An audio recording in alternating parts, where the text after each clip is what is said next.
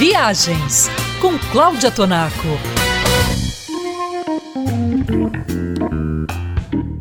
Imagine fazer uma viagem básica de trem pelo Brasil. Sair de Belo Horizonte, chegar a São Paulo, Curitiba ou ao Rio de Janeiro.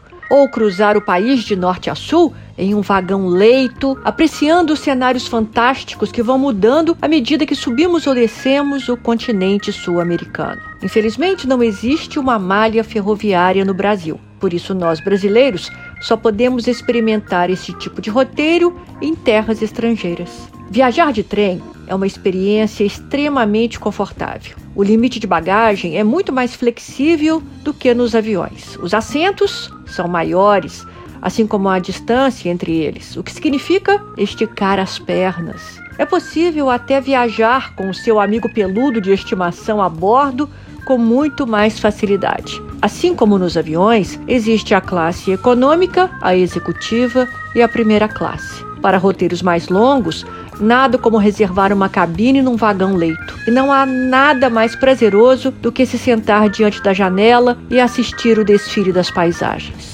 Nos próximos programas, eu compartilho com você, viajante da Band News, algumas das melhores viagens de trem que eu fiz pelos cinco continentes. E para viajar pelo mundo, embarque no site travel3.com.br.